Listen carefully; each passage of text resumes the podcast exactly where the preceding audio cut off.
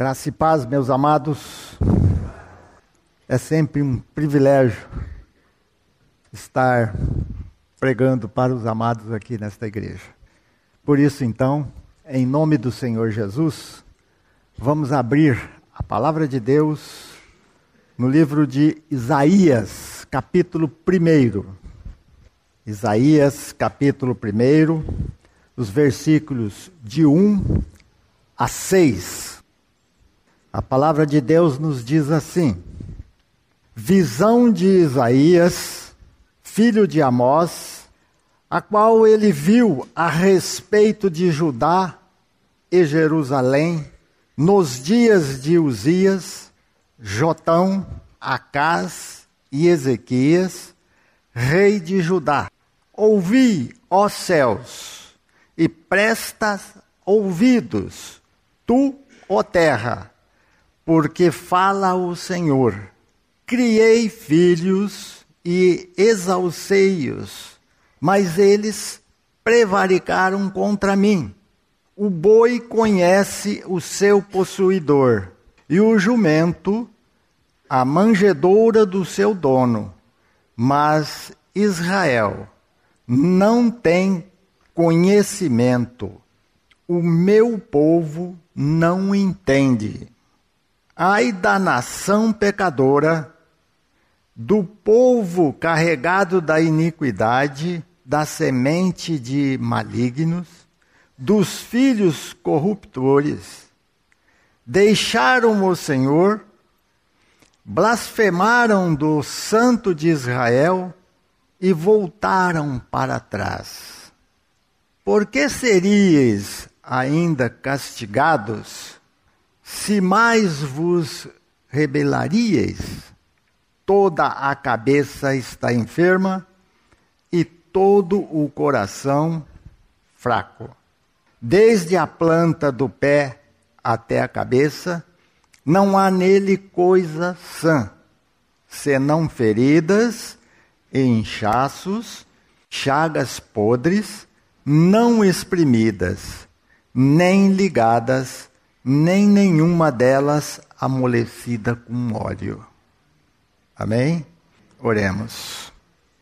Pai querido, por mais esta manhã, nesta reunião aqui, que o Senhor está nos concedendo, nós te agradecemos por este privilégio, como também te pedimos. A tua palavra está lida e nós precisamos que o teu Santo Espírito venha revelar a tua palavra aos, aos nossos corações aqui nesta, nesta manhã. Porque nós te pedimos por esta bênção a todos, no nome do Senhor Jesus. Amém. Meus queridos, este diagnóstico aqui apresentado por Deus não é apenas para Judá e Jerusalém e Israel, e sim por toda a população do mundo em que nós vivemos. Por causa do pecado, o espírito do homem está separado de Deus. A alma dele está em sofrimento por causa da, da sentença de morte dada por Deus.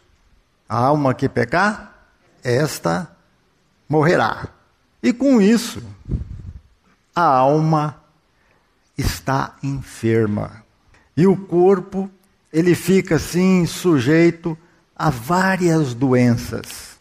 E nós precisamos então saber como que é isso. Se nós lermos aqui em Provérbios capítulo 18, lá no versículo 4, Provérbios 18, 4. Eu acho que eu errei esse versículo aí, mas em todos os casos, deixa eu dar uma olhadinha aqui na minha versão. Provérbios é 18, 14. Desculpe, irmãos. Provérbio 18, 14.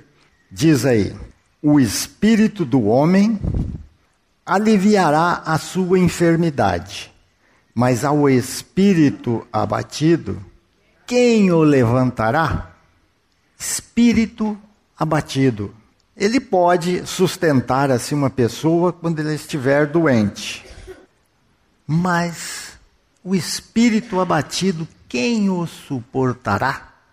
Voltando aí no capítulo 17, no verso 22 de Provérbios, diz lá: O coração alegre serve de bom remédio, mas o espírito abatido virá a secar os ossos.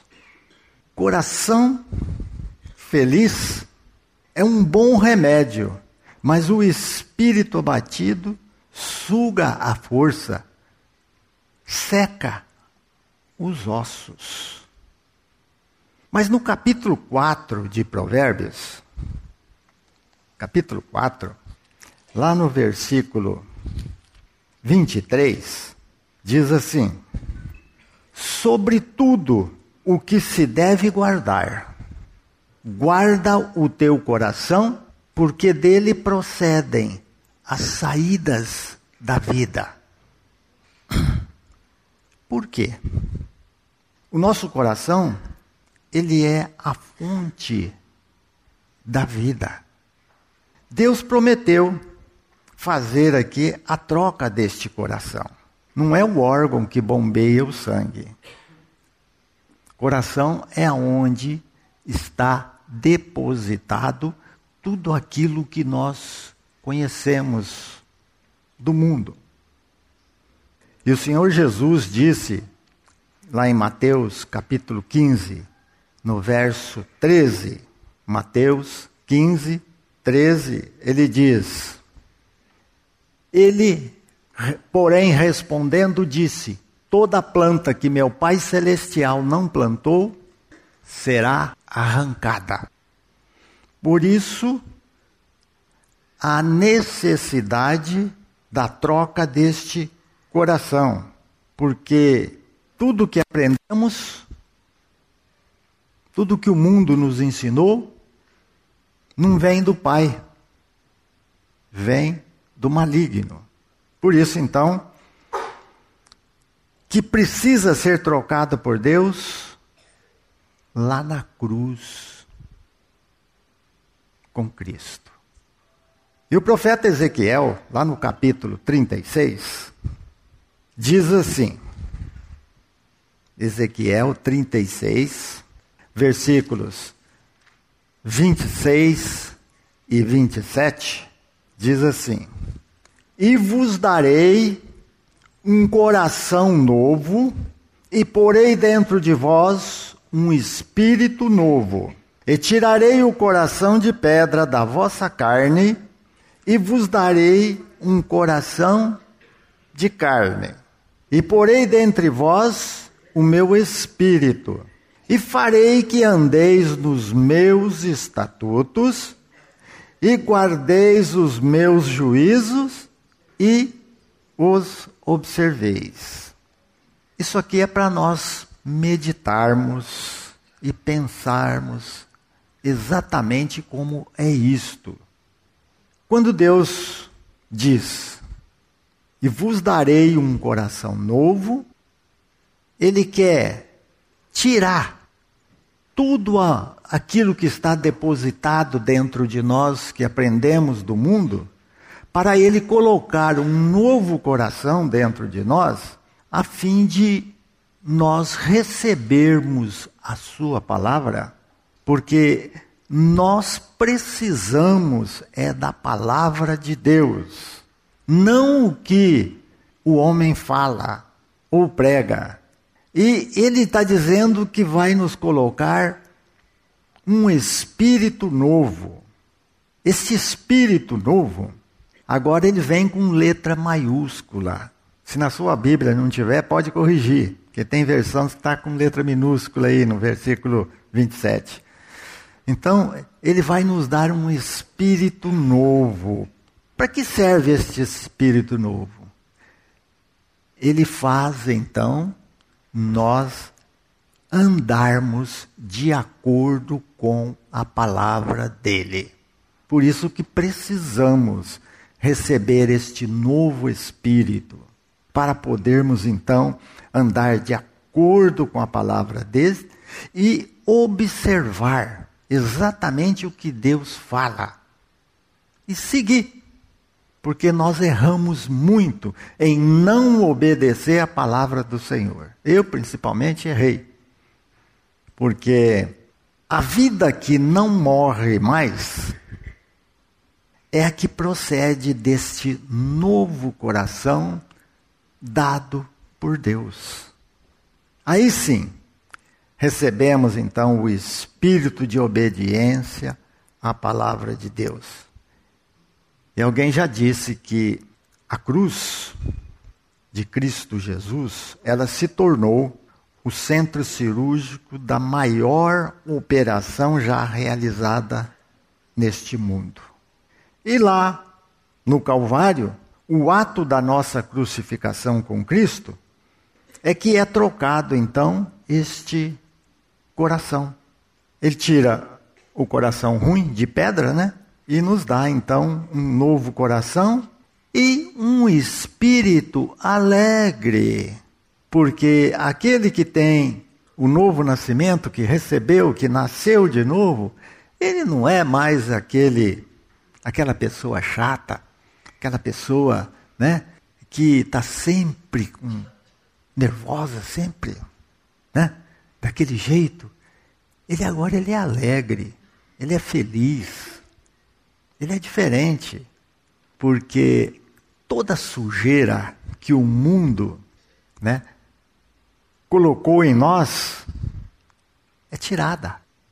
Porque aquele espírito abatido é que causa, sim, enfermidades na alma, secando os ossos para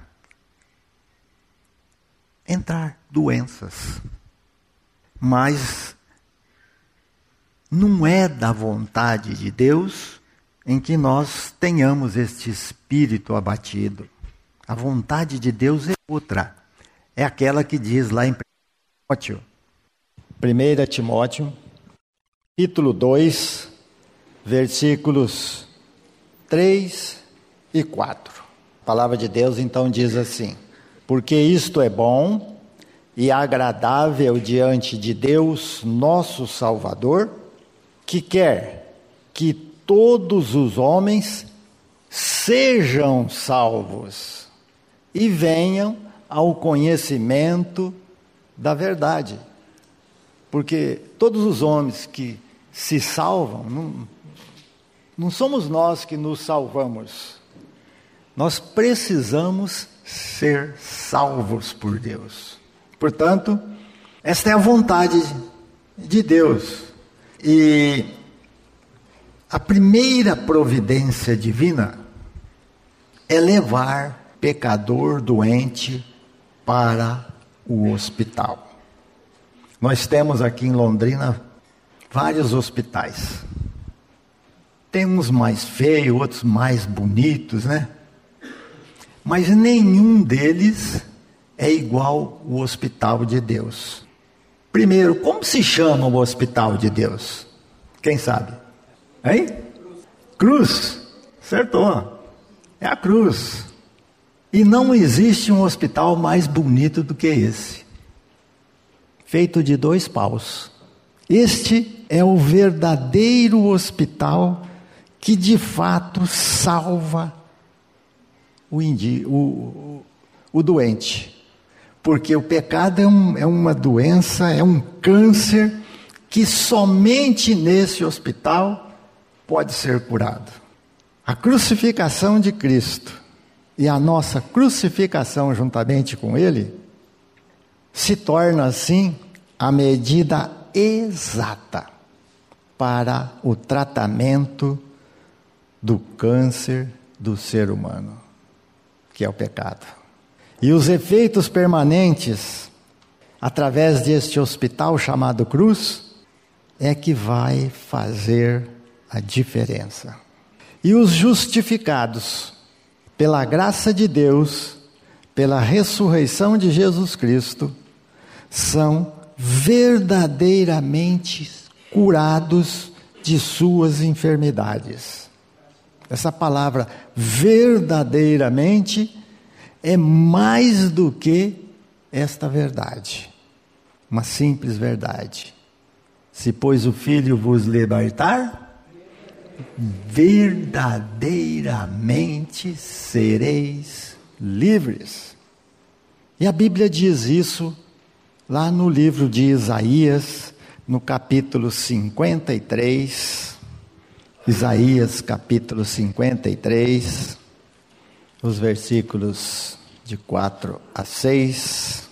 Isaías 53, de 4 a 6, diz assim: Verdadeiramente Ele tomou sobre si as nossas enfermidades e as nossas dores levou sobre si. E nós o reputamos por aflito, ferido de Deus e oprimido. Mas ele foi ferido pelas nossas transgressões e moído pelas nossas iniquidades. O castigo que nos traz a paz estava sobre ele, e pelas suas pisaduras fomos sarados.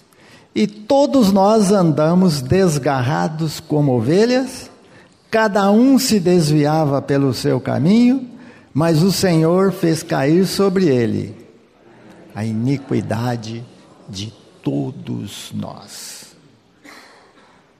Está escrito. Eu vou só saber que está escrito? Ou eu preciso crer para eu, eu poder ser sarado? Preciso crer. Eu preciso receber esta verdade no meu coração e confessá-la. Precisamos tomar posse deste fato. O Isaac costuma falar: ação. E é verdade. A Bíblia está dizendo que foi deixada através da cruz as feridas que nos saram. Preciso que vocês reparem aí a certeza da nossa cura.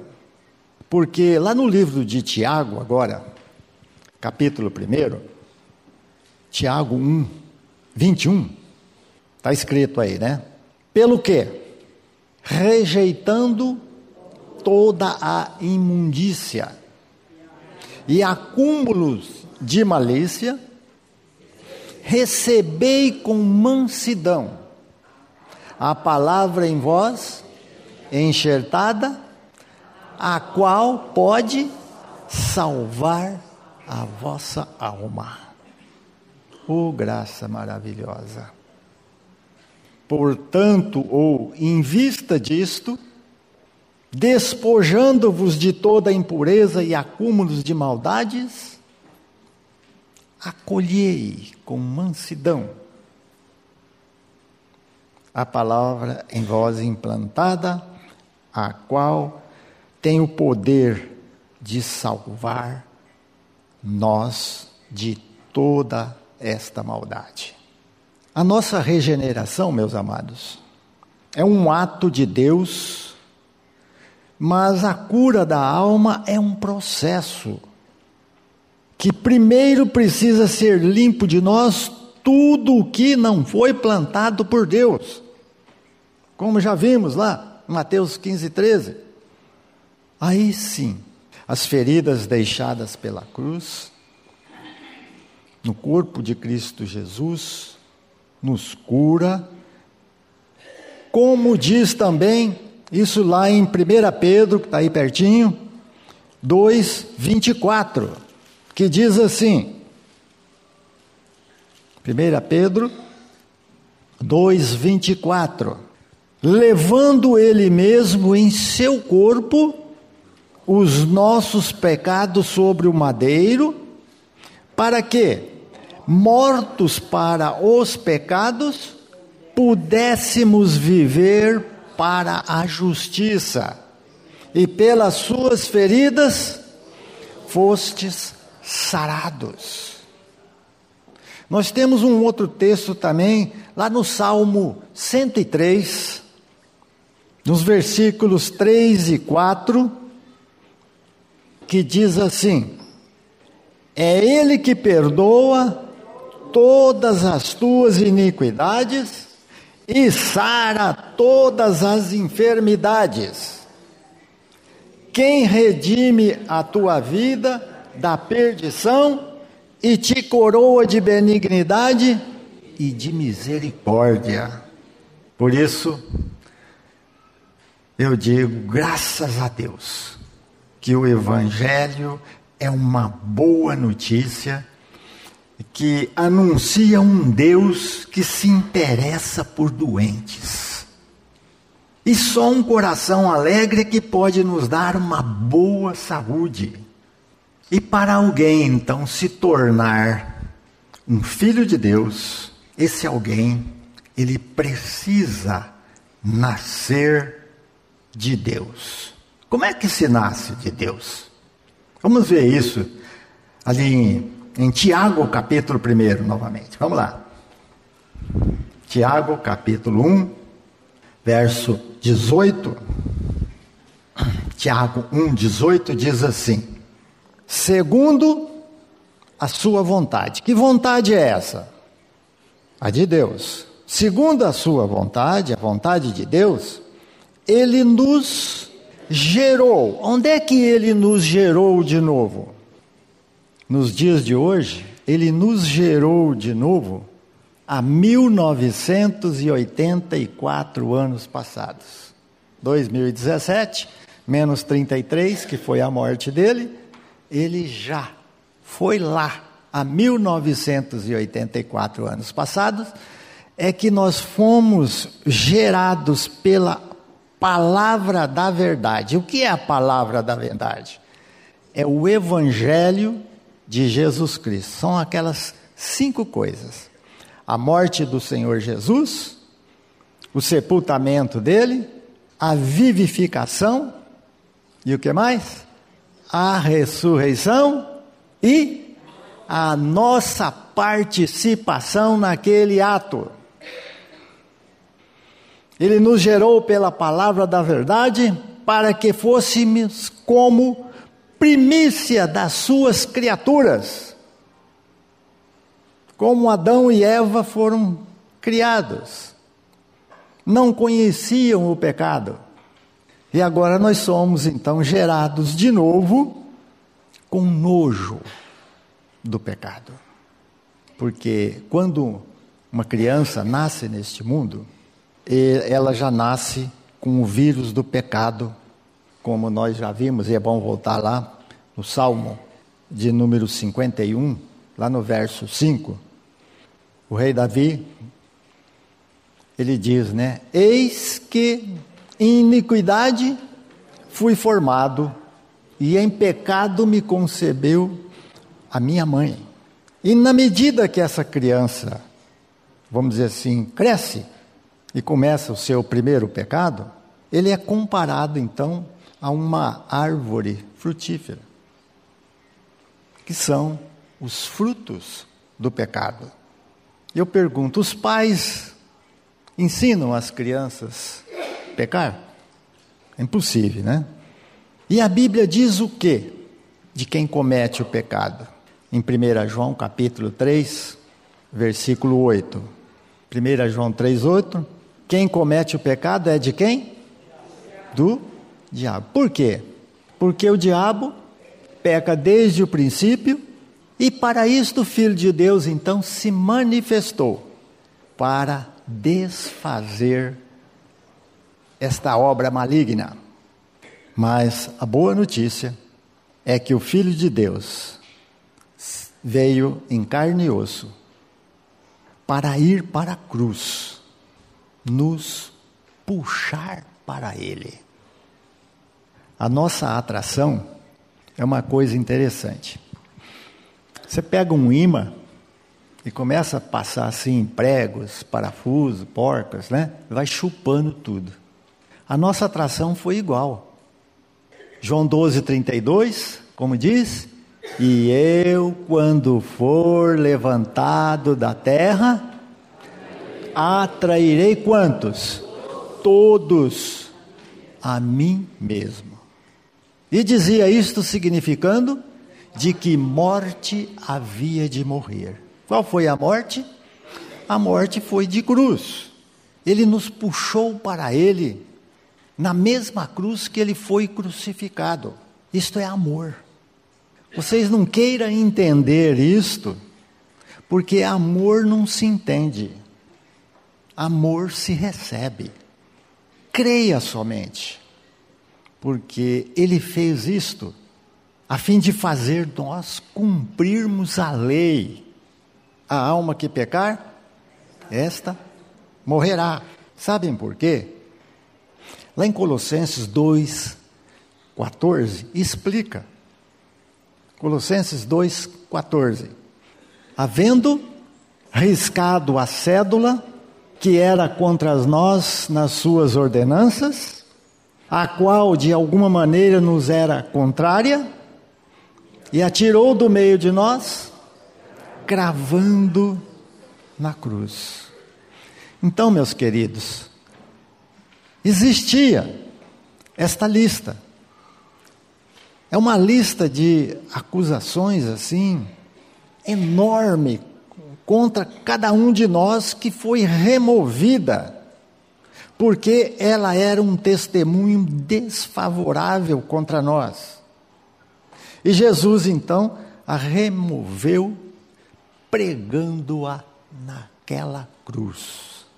Então, meus amados, eu vejo a cruz como o um único meio de ligação entre nós e Deus.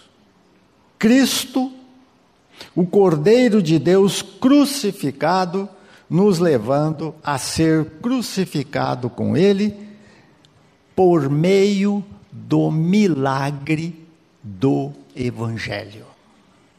Palavra da cruz é uma palavra que tem nela o poder de Deus. Amém?